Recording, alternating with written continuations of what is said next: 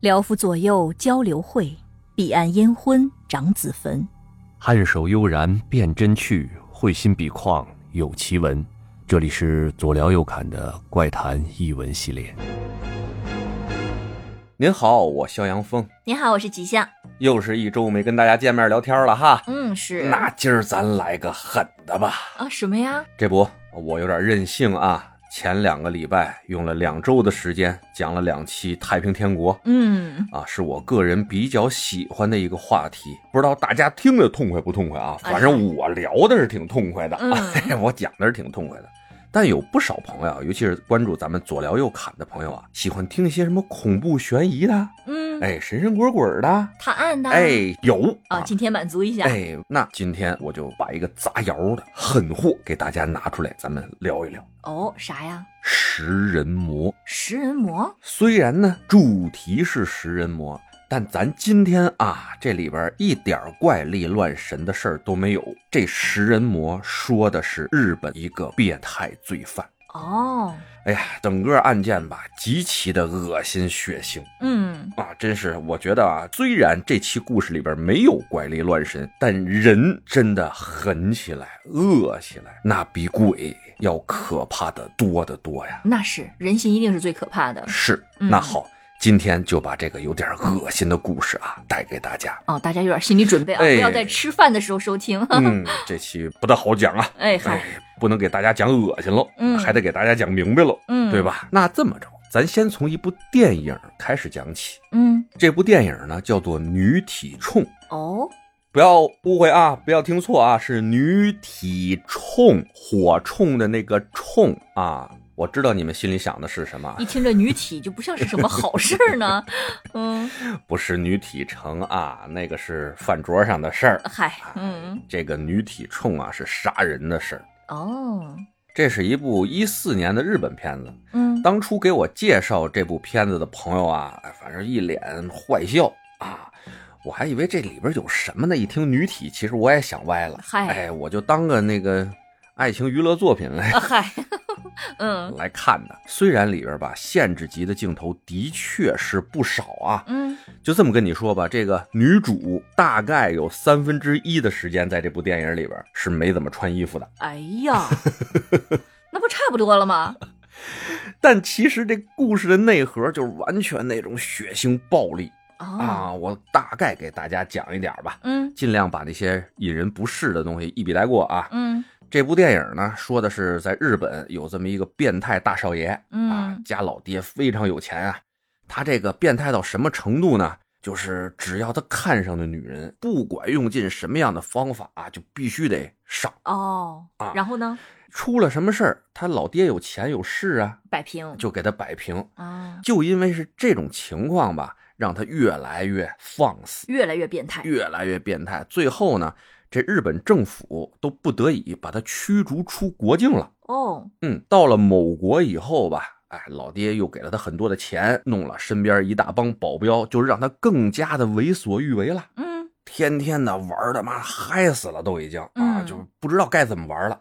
有一天呢，他看上了一个医生的妻子啊，就想光玩他也没什么意思，他就哦让这帮保镖啊把那个医生的妻子给绑起来，再把这医生架在旁边让他看着。好变态。哎呀，一边就蹂躏他那妻子啊，一边在弄她丈夫啊，把她丈夫腿也打折了一条，眼睛也给打瞎了一个，然后当着人面就把人家妻子给糟蹋了，呃嗯，最后还往这丈夫脑袋上撒尿，哎呀哎，呀，然后最后还把这个妻子给弄死，嗯嗯嗯，就这么一情况。然后呢，这丈夫吧，哎，大难不死，就一心只有着想复仇这事儿了。嗯他在恢复了身体以后吧，当然蛇的那个腿和瞎那眼是恢复不了了啊，嗯就是基本上能自己生活活动了以后吧，他就打探这大少爷的行踪，发现这人吧，他又恶又变态，还怂嗯，啊，还怂。哎还怂，不管去哪儿，身边老是一帮保镖，哦，惜命。哎，跟你说，越这样的王八蛋吧，他越惜命，你知道嗯吧？越不把别人命当事儿的人，他自己倒他妈的，哎，自己觉得自己这祸害得活千年那种。嗯啊然后这医生就琢磨，这不行啊，靠他一残疾人也也报不了仇啊。太难了。，哎，在想他还有什么爱好。后来啊，听说这个变态少爷啊，嗯，加入了一个叫做奸尸俱乐部。这个俱乐部呢，还别你别说这个，还是高端消费场所呢啊，一天哪！一切都给弄得特别的呃紧密。嗯嗯进入这个俱乐部以后啊，谁也不能带什么枪啊、乱七八糟的啊，给这些客户都提供那些极其美好的尸体嗯，，哎呀，哎，让他们来发泄兽欲这都什么心态呀、啊。反正这电影是够变态的，我跟你说啊。嗯，知道这个事儿以后呢，这医生呢就有了一个复仇的计划。他呢通过暗网找到了一个在戒毒所里边啊，马上就要死了的这么一女的。嗯这女的呢，各种是天煞孤星啊，嗯无牵无挂啊，被几任男朋友都给抛弃了、欺骗了以后啊，被这毒品又拿住了，家里又没什么人啊，于是就进了这戒毒所，已经眼瞅着快死了。嗯，这医生呢就出了一笔钱，让这暗网啊把这女的给偷出来了，等于就是买过来了嘛。哦，啊首先帮他戒毒，戒完毒以后呢，就跟他说你是我买的，你跑也跑不了。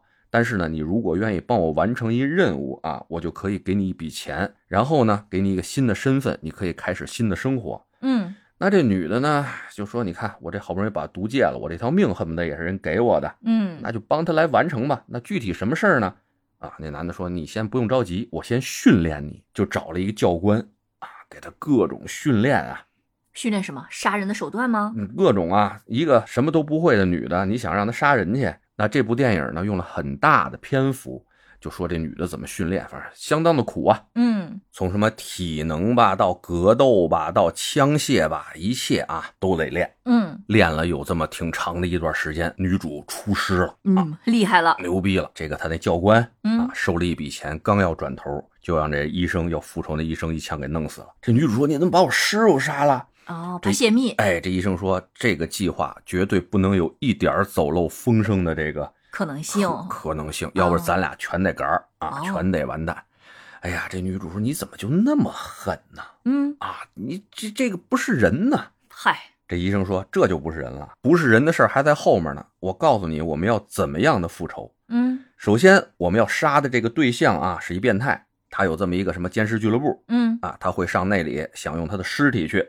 你呢就要变成一具尸体，嗯，我呢会给你打一种假死药，在多长时间以后你会苏醒。但是这些尸体进入这个俱乐部都是要经过检查的，你肯定得光溜溜的进去。嗯嗯，你的武器藏在哪儿呢？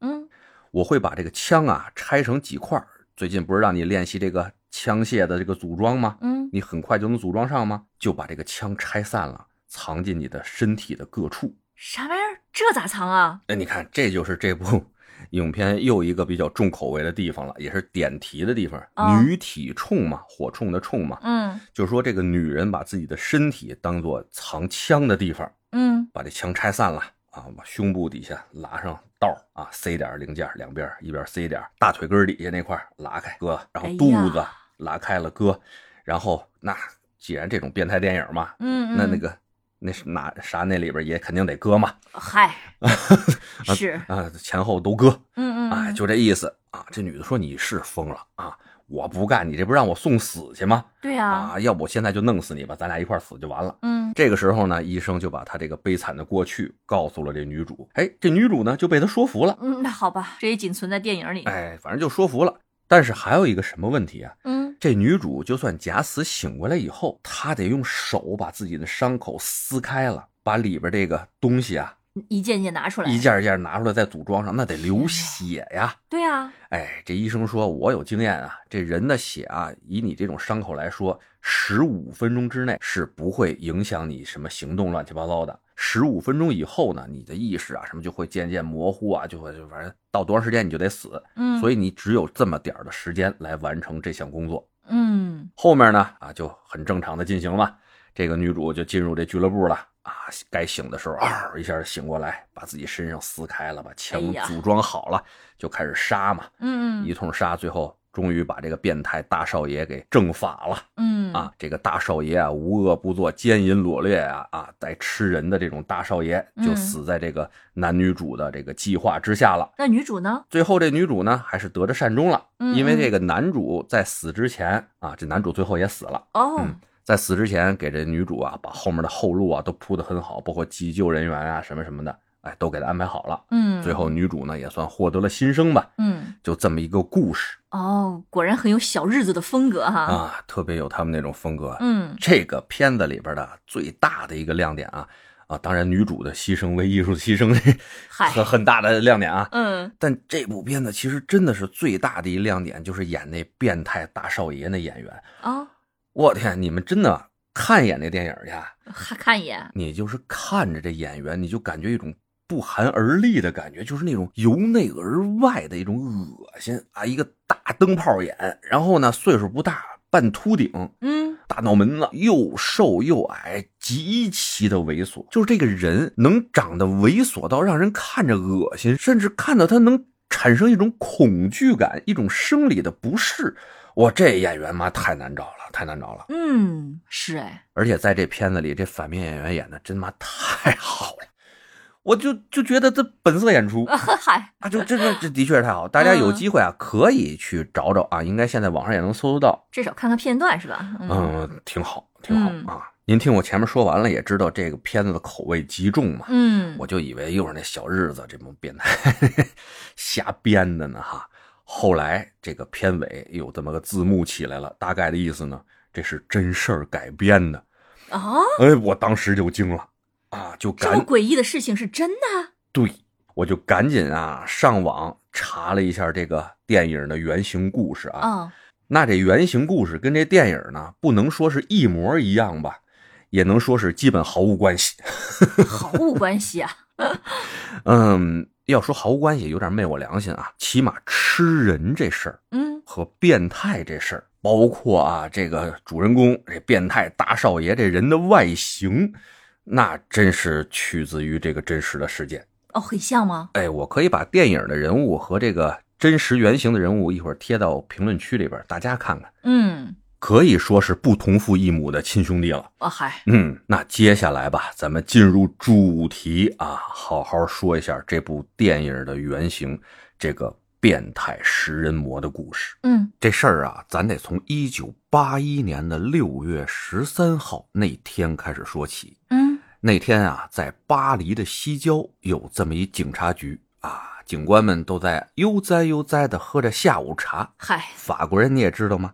突然听着电话铃响，叮铃铃铃，叮铃铃铃。哎，这警官呢就拿起了电话，就说：“Bonjour，Miss Van d e d 什么爹的？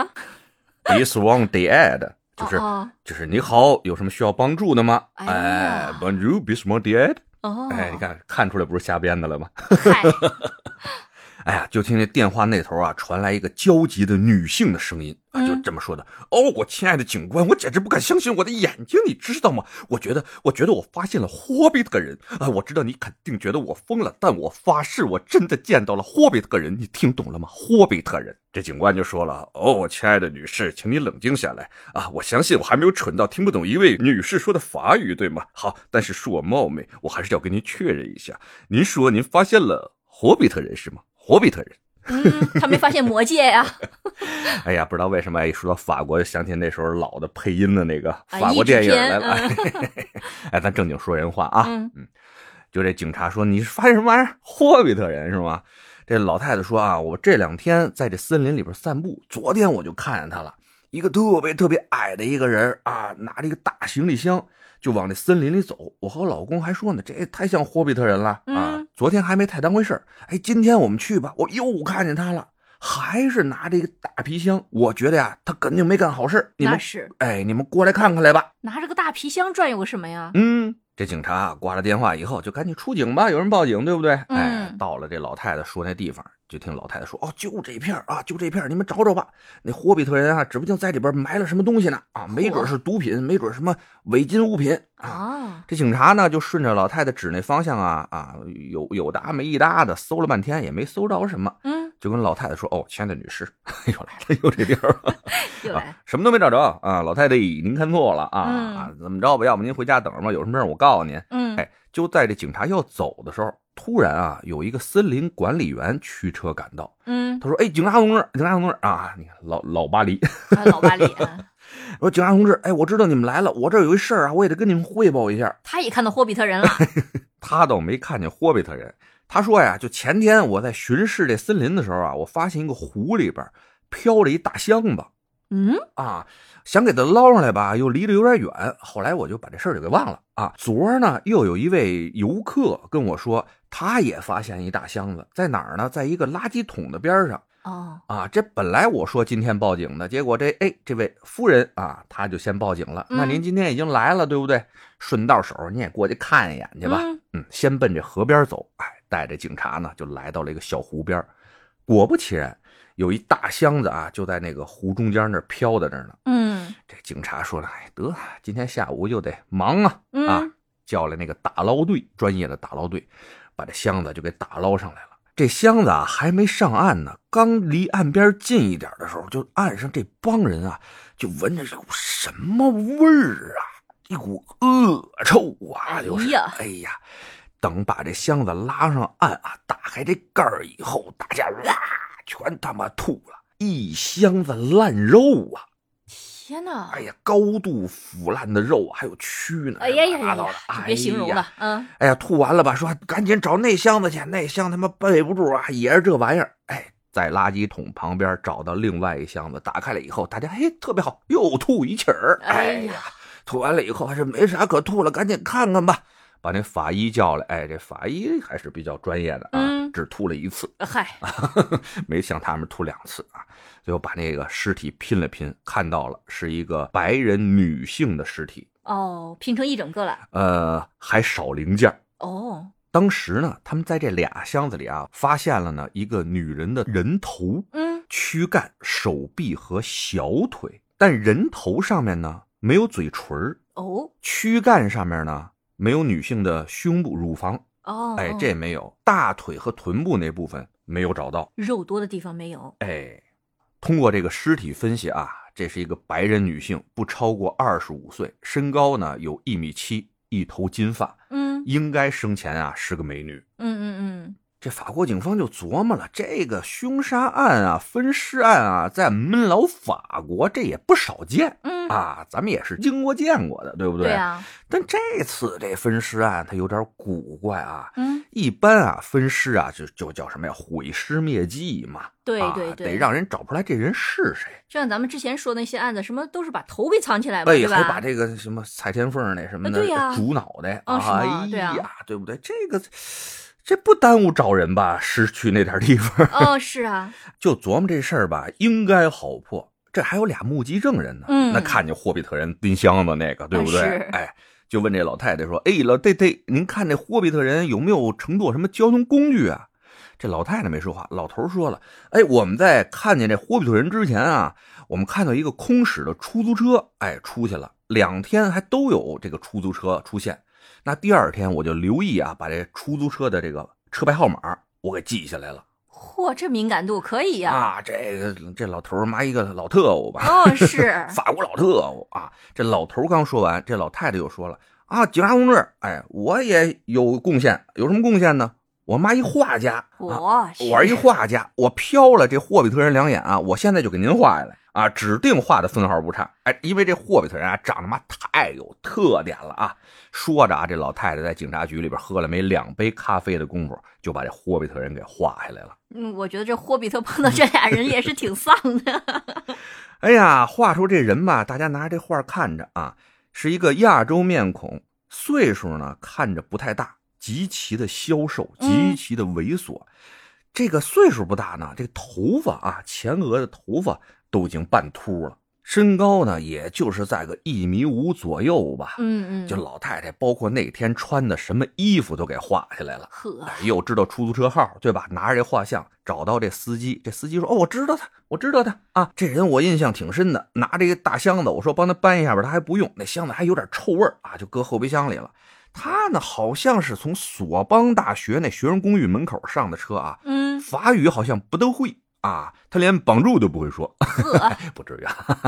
哎，但是呢，英语非常流利啊。这么着，你们上那个索邦大学去找找，应该没问题。哎，这警方呢，拿着这图片又到了索邦大学，像这个外形那么有辨识度的，啊那是而且那时候亚洲人可能还不是太多，嗯，去了学校就找着这人了，这案也太好破 了吧？这也就是非常好破嘛。人说这是我们这儿一学生，叫做佐川一正，他呢是一九八一年刚刚来到这学院进修什么呢？进修的是英语啊，嗯，一个索邦学院啊，法国学校进修英语， 这也有点意思啊，这也啊。 嗯于是呢，警方在六月十四号啊，就来到了这佐川一正的公寓啊，敲门。开门的呢，果然是一霍比特啊，嗨，一米五几啊，很客气啊，跟他们说：“哦，你们好，嗯、你们要做什么吗？”他们说：“有些事情需要你配合啊。”那佐川一正啊，旁边就日本人那劲儿，你说：“哦，都走，都走，都走。嗯，嗨，就把这帮警官呢请到屋里边啊，大家都落座以后呢，还给这帮警官从冰箱里边啊拿了一些饮料，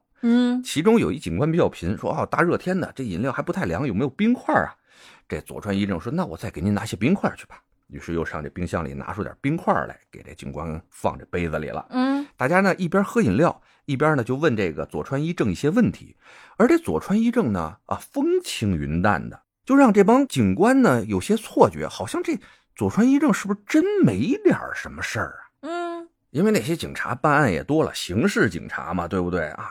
见着这种正经的杀人犯什么的，问两句，但分你真干了，好歹不有点破绽？是你毕竟不是个特务呀。哎呀，这佐川一正完全没破绽，哎，客客气气的，慢条斯理的啊，面带微笑的跟他们心理说素这说质那真的好。啊哎呀，就在这个时候吧，旁边要冰块的警察啊，说我看看他这个冰箱里有什么吧，也就是下意识地把冰箱那么一打开，看这冰箱的冷藏室里边啊，满满登登的啊，搁了不少盘肉，嗯并且呢，那肉上面还都有冰块啊，镇着呢。嗯嗯嗯，哎，就问这佐川一正，哎，这是什么呀？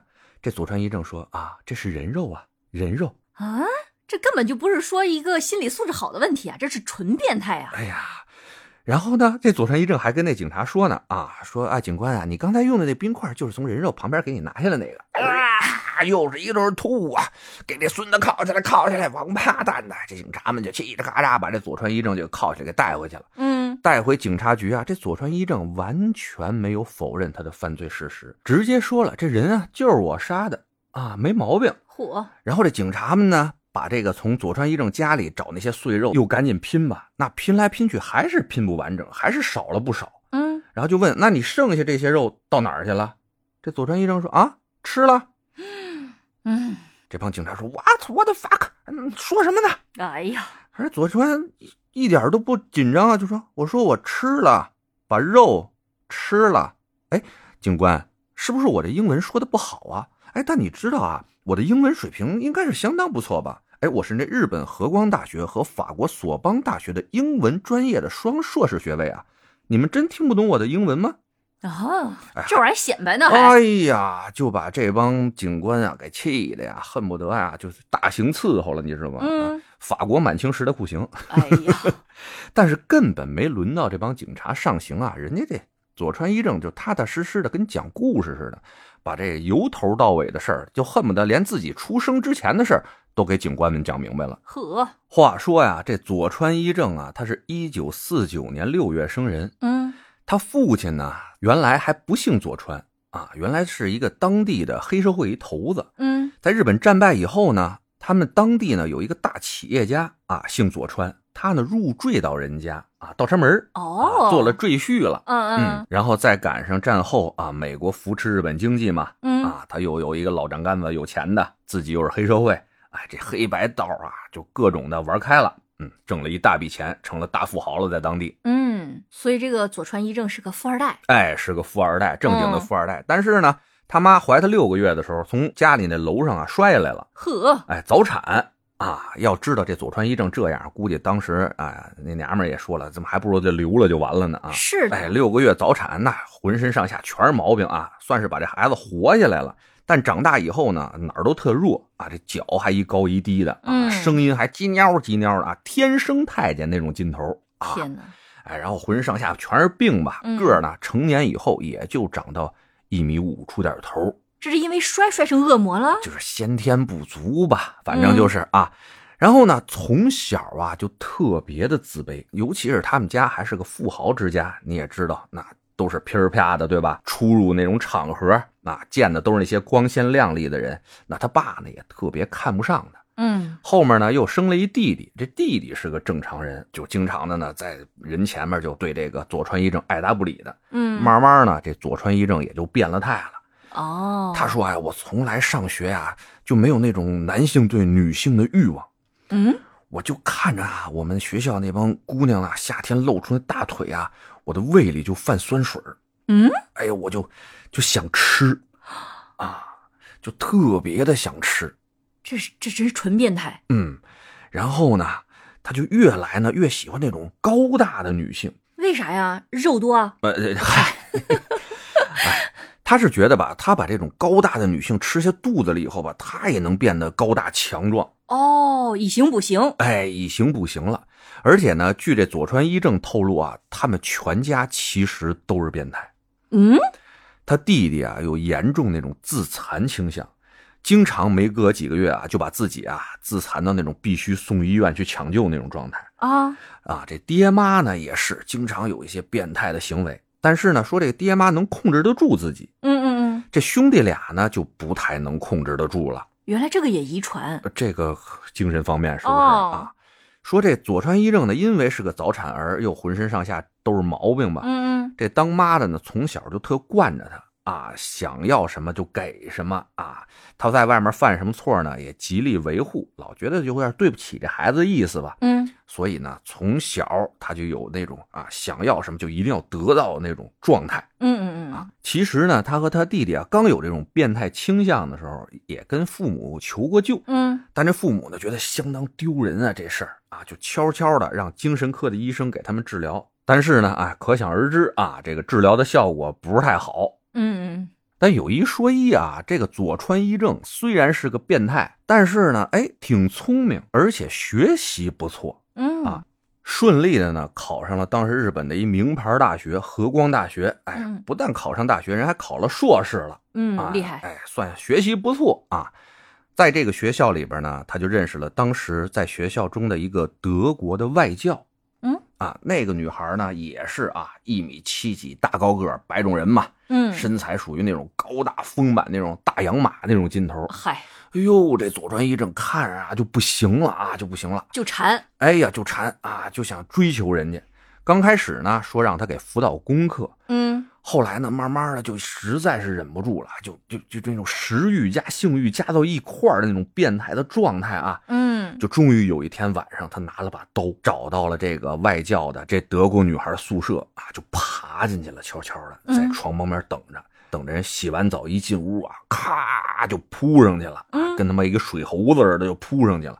但是啊，他一米五几啊，人家那德国女孩一米七几大高个儿啊，又猛，就一通大逼斗扇子呀，大脚丫子比他脸还大那种，咣咣踩脸啊，一边踩脸还一边救命啊，救命啊那种。哎呀，最后把警察都叫来了啊，把这个佐川一正给逮走了。嗯但这佐川一正呢，跟这些警察的说法呢是说，我喜欢这个女孩，我想追求她啊，嗯，我呢想跟她逗着玩儿，嗨，哎，给她个惊喜啊。嗯所以呢，这个瞎玩闹一下。警察呢看到这佐川一正又是一个名牌大学的硕士生，而且没有前科，嗯，他爹又是当地的名人，对吧？啊，交了点什么保释金以后，他爹又赔点这个德国外教点钱，这事儿就这么给妥过去了。但是谁是拿个刀跟别人斗着玩呢？ 就是吓唬你一下，哎，宝贝儿，你看我囊你，哎呀，服 了，哎，就这意思吧。后来呢，他爹妈一琢磨，不行，哎，这孩子呀，在日本啊，还得给我们惹事儿丢人，要不这么着，让他上国外上学去吧。啊，嗯在国外人生地不熟的，他可能能收敛一点儿。于是呢，就给他找到了这个法国巴黎的索邦大学，这正经名校啊，居里夫人等十几个诺贝尔获奖者啊，都是这学校毕业的。嗯嗯啊嗯，，去那儿学英文。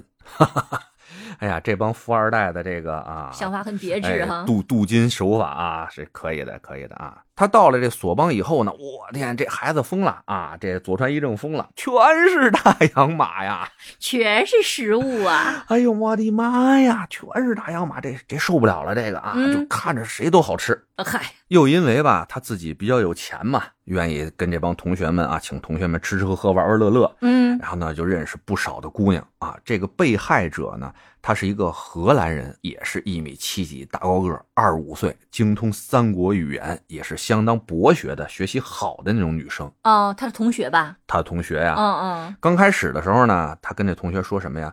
哎，你能不能教我法语嗯，哎，咱们一块儿学习，弄个学习小组。嗯嗨，一帮一，哎，好像我原来也干过，哎 呀，我也学习过啊，嗯，学习过啊。然后呢，我给你钱啊，我给你钱，不让你白交，这事儿好不好？我有的是 money 啊，嗯有的是钱。于是呢，这个女孩也就顺利的答应了啊。首先嗯看她好像没有什么攻击力嘛，啊，一米五几，嗨，啊，一个霍比特人，平常看着也挺有礼貌的，对不对？于是，一来二去呢，俩人还成为的挺好的朋友，嗯没事儿一块儿逛逛公园啊，看看画展呀，看看电影儿什么的，嗯，哎本来挺美好的，本来就挺美好的。这俩人后来慢慢的接触机会多了啊，嗯就上这佐川一正的公寓里，不是教他什么法语什么的嘛。嗯按这佐川一正说啊，他变态到什么程度啊？他说我其实我也一直忍着呢啊，但是这个同学走了以后吧，哎，我就就就把他坐过的那个沙发， 嗯，还有用过的那马桶什么的，我都舔一遍，都给他舔好几遍，我 才还能满足我的这种欲望。哎哎呀呀，咱这期节目能不能播出来呀？太变态了你，还有点限制级呀，宝贝儿，咱们这期节目怎么办呀？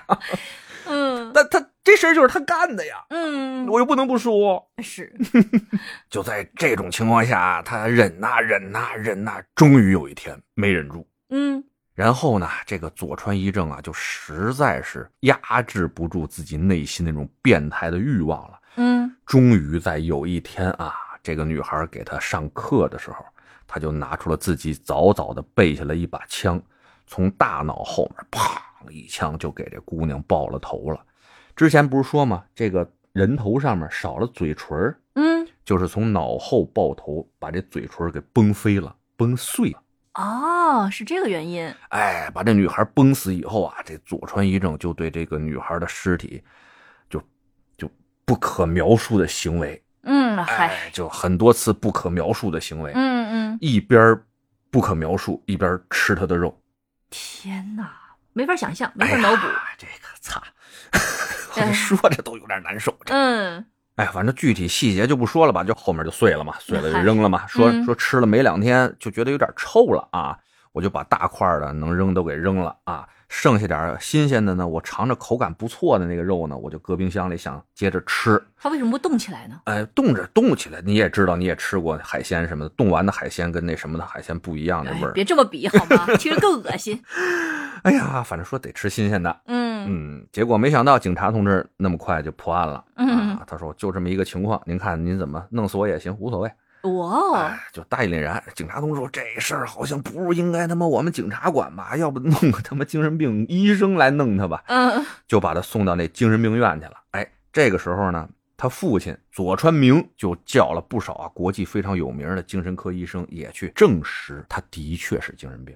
嗯，在法国这精神病医院待了三年，嘿，没怎么地，人家也回日本了，嗯，哎，没罪。这样也可以啊。那怎么了？那人家说了，好多国际知名的这个精神科的医生，证明他的确就是有精神病。嗯嗯嗯，那精神病人不受刑法制裁呀？那不能一直关着吗？嗯，人说了，你们回日本关着去吧，我们这法国还得关我们法国神经病呢。嗨，哎，就给他引渡回日本啊，到这个日本当地非常有名的一家精神病医院继续治疗。嗯可就神奇的是呢，在没几年之后啊，这家日本精神病医院宣布，这个佐川一正神奇的恢复了，他已经不会再对这个社会产生任何不利的影响了，所以呢，酷，他能出去了。嗯嗯嗯，这事儿 呵呵想想，嗯，是，哎，但是呢，这个当时啊非常耸人听闻的新闻啊，在日本本国也是掀起了是轩然巨波呀。嗯尤其是他父亲佐川明，还是商界、政界非常有名的这么一位，嗯，当时被称作什么呀？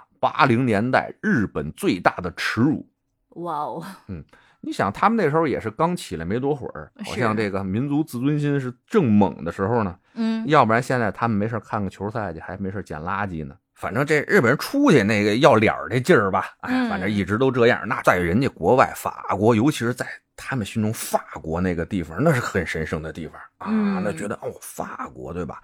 在巴黎那个地方啊发生了这么一个啊，让我们日本人丢人的事嗯情，实在是不可原谅啊。后来呢，又赶上这个美国对日本的这个广场协定的这个事儿，让日本收获了什么停滞了二十年也好，三十年也好，嗯啊这佐川一正他爹佐川明的这事业呢，就明显有个下降。哦，哎，广场协定的影响是一方面，另外一方面是什么呀？没人愿意搭理他们家，就觉得谁跟他们家合作啊，或者做生意，那就是耻辱。哦，甚至是连佐川明那公司的集团里边那些员工，听说这事儿以后集体辞职。你知道这日本的员工序列制啊，就是终身序列制，嗯嗯，就是经常啊把自己终身为一家公司服务，作为自己那个特别能吹牛逼的这种、啊、嗯，一个荣耀，哎，嗯荣耀，和资本，那能够逼的这些员工辞职，那肯定是无法接受的事情嘛。嗯，当时这个日本社会也是这种状态，所以这佐川明的公司也就慢慢的倒闭了。嗯从一个大富豪到后来真是一文不名吧。嗯嗯，再说啊，这个佐川一正他出院了以后呢，他本来以为呢能啃老呢，对不对啊？有爹呢，对不对？嗯没想到过了几年，嘿，爹倒闭了。指不上了，哎，没钱了，哎，得出去工作去呀、投了妈上千份简历啊，没一个地方敢要他的。这不想瞎他的心吗？怎么可能有呢？不过啊，老天爷饿不死瞎家巧啊，就在这求职期间呢，有一家新公司觉得这是一广告效应啊，这哎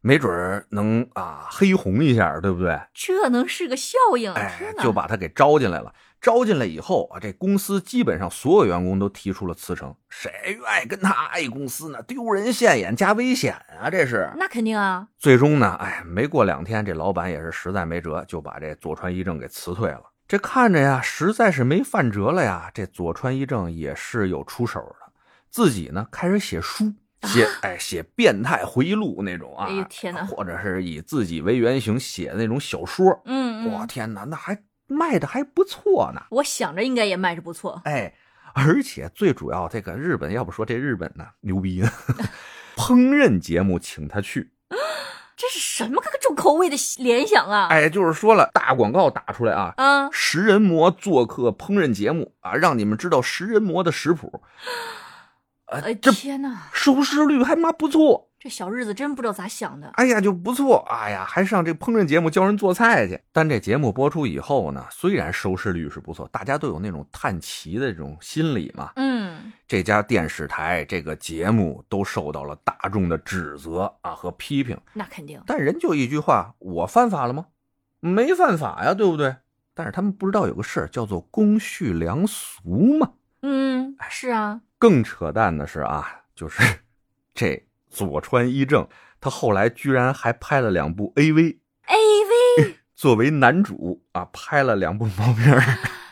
啊，这个偏方要不说孙子呢啊，嗯大家没听过的可以听听我们之前的那个有讲那个日本风俗业的啊，大概也说了点 AV 的事儿哈、嗯嗯啊，就这帮王八蛋压榨 AV 女优那手段啊，请来这么个玩意儿当男主，都没跟人家那帮演 AV 的女优们说实话哦，啊，到后来才是这个有人告诉这帮女优啊，其实这是一个杀人魔，而且告诉他这人还是为了这个 A V 的效果，就是把这个事儿啊搁在最结尾采访啊。你知道刚才跟你们拍 A V 的那个男优他是谁吗？啊，不知道，不知道。哎，我告诉你他是谁啊！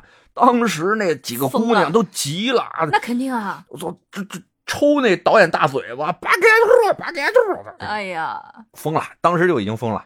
还有那个当时趴地就哭的那种，不是阴影吗？这一辈子哎呀，这一辈子阴影，有好几个啊跟他拍过片儿的女优，当时就从良了，啊，嗨，啊，当场从良。哎、嗯嗯，反正吧，这佐川一正啊，在他父亲倒闭以后，就干着零零碎碎这种啊探奇的，让人当怪物看的这种事儿嗯，啊，挣点小钱儿。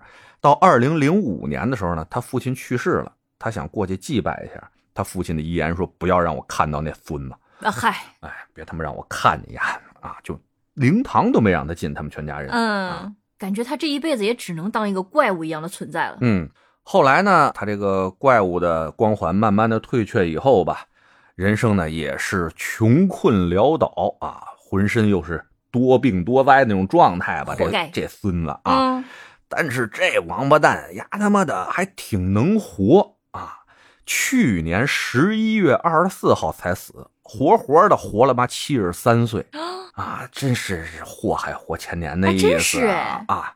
最后啊，我跟大家说他一句遗言啊，这句遗言让我听了以后毛骨悚然。就有看护他的护士啊传出来这么一句话，就说是佐川一正的遗言。他在临咽气之前最后的一句话说：“太遗憾了，好想在活着的时候再吃一次人肉啊！”唉，不知道有没有杜撰的成分吧，但是听着真是 我起鸡皮疙瘩了啊服了。这老鸭，这个王八蛋，是，这畜生啊！哎呀，今天这期讲呢，不知道大家有没有一些什么生理不适的感觉啊？如果有的话，先对不住大家了啊！这不是说没恐怖的吗？你这是恐怖吗？这个恶 心。嗯，这不知道是恐怖还是恶 心吧。